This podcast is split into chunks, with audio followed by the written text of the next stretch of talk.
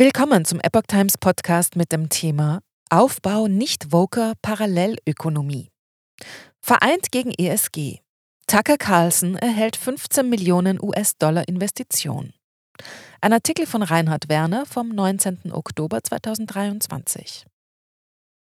Auf eine Geldspritze von 15 Millionen US-Dollar darf sich der bekannte US-Moderator Tucker Carlson freuen. Investieren wird sie der Beteiligungsfonds 1789 Capital. Das Unternehmen tritt vor allem durch seinen Kampf gegen ESG-Kriterien in Erscheinung. Im Juli sprachen die ersten Berichte von der bevorstehenden Gründung eines eigenen Medienunternehmens durch den früheren populären Fox News-Moderator Tucker Carlson. Zur Seite stehen soll ihm dabei der frühere Berater im Weißen Haus, Neil Patel. Nun soll es dem Duo gelungen sein, eine Investition in Höhe von 15 Millionen US-Dollar an Land zu ziehen. Geldgeber soll der Beteiligungsfonds 1789 Capital sein, berichtet das Wall Street Journal. Tucker Carlson behauptet sich mit regelmäßig achtstelliger Zuschauerzahl. Im April des Jahres hatte sich Fox News aus nicht öffentlich gemachten Gründen von Carlson getrennt. Zuvor hatte sich dessen Sendung mit durchschnittlich 3,3 Millionen Zuschauern pro Tag 2022 als zweitpopulärstes Programm im US-Kabelfernsehen etabliert. Carlson selbst vermutet, dass der Rauswurf Teil einer Vergleichsvereinbarung zwischen Fox News und dem Unternehmen Dominion Voting Systems war. Dieses hatte gegen den Sender eine Verleumdungsklage geführt, nachdem in dessen Programmen Behauptungen über angebliche Wahlmanipulationen geäußert worden waren. Der Moderator verschmerzte das Ausscheiden bei Fox News problemlos. Die erste Episode seines regelmäßigen Videoauftritts auf dem Kurznachrichtendienst X hatte am 6. Juni 121,5 Millionen Zuschauer. Die Zuschauerzahlen blieben auch weiterhin im achtstelligen Bereich. Mehrere hundert Millionen sahen zudem das Live-Interview Carlsons mit Ex-Präsident Donald Trump, parallel zur ersten Vorwahldebatte der Republikaner. Carlson hat namhafte Partner gefunden. Zusammen mit Patel, der 2011 den Daily Caller gegründet hatte, wollte Carlson nun ein Medienunternehmen gründen, das von Abonnements leben soll. Die Anfangsinvestition von 1789 Capital soll dem Duo nun die Möglichkeit eröffnen, sein Projekt vorzustellen und so weitere Finanzspritzen an Land zu ziehen. Das Unternehmen 1789 Capital von Chris Buskirk und Omid Malik hat sich dem Aufbau einer Parallelökonomie verschrieben. Als bewusster Gegenpol zum sogenannten Woken Kapitalismus will man Unternehmen aufbauen, die sich gezielt an ein konservatives Publikum wenden.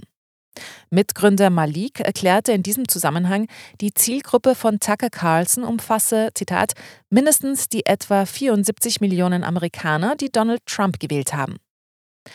Zudem will 1789 Capital Geld einsammeln, welches Konservative aus Vogue auftretenden Unternehmen abziehen.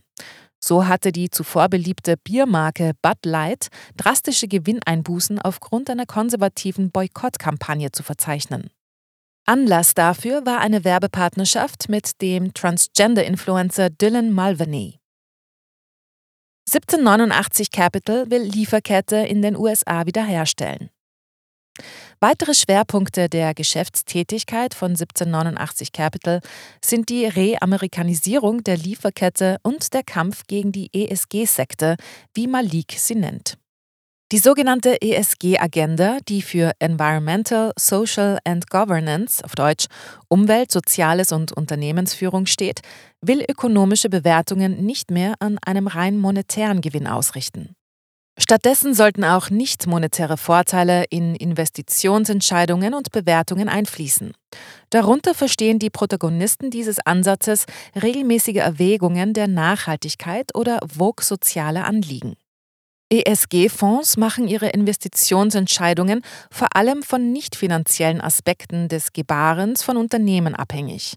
Sie investieren daher vorrangig in Unternehmen, die sich Agenten verpflichtet fühlen, die nach ESG-Kriterien als politisch oder ideologisch wünschenswert gelten. Hersteller fordert Maßnahmen zur Eindämmung von ESG-Vorgaben. Republikanische Regierungen und Generalstaatsanwälte mehrerer US-Bundesstaaten sagen ESG-Kriterien den Kampf an. Einige Bundesstaaten verbieten sogar explizit, staatliche Gelder oder Mittel für Pensionsfonds in ESG-Anlagen zu investieren. Sie befürchten Nachteile für Rentner oder öffentliche Haushalte durch ideologisch bedingten Gewinnverzicht. Auch im Kongress formiert sich Widerstand gegen zunehmend regulatorische Maßnahmen im Sinne der ESG-Kriterien. So hat jüngst die 14.000 Unternehmen vertretende National Association of Manufacturers einen Brief an die Vorsitzenden des Finanzausschusses des Repräsentantenhauses gerichtet. Darin hat der Verband Maßnahmen zum Schutz der Unternehmen vor ESG-Aktivisten gefordert. Vor allem die Securities and Exchange Commission würde diesen besondere Privilegien einräumen. Diese nutzten sie, um starre ESG-Mandate vorzuschlagen, die Hersteller belasteten, ohne den Investoren zu nützen. In dem Brief heißt es, Zitat, der Kongress muss eingreifen, um die Geschäftsentscheidungen zu entpolitisieren, die sich auf das Leben und die Ersparnisse von Millionen Amerikanern auswirken.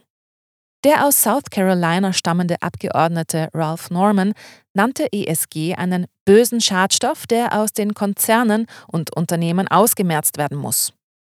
Mit dem Businesses Over Activists Act wolle die Republikanische Partei nun die Rechte von Unternehmen nach dem ersten Verfassungszusatz schützen.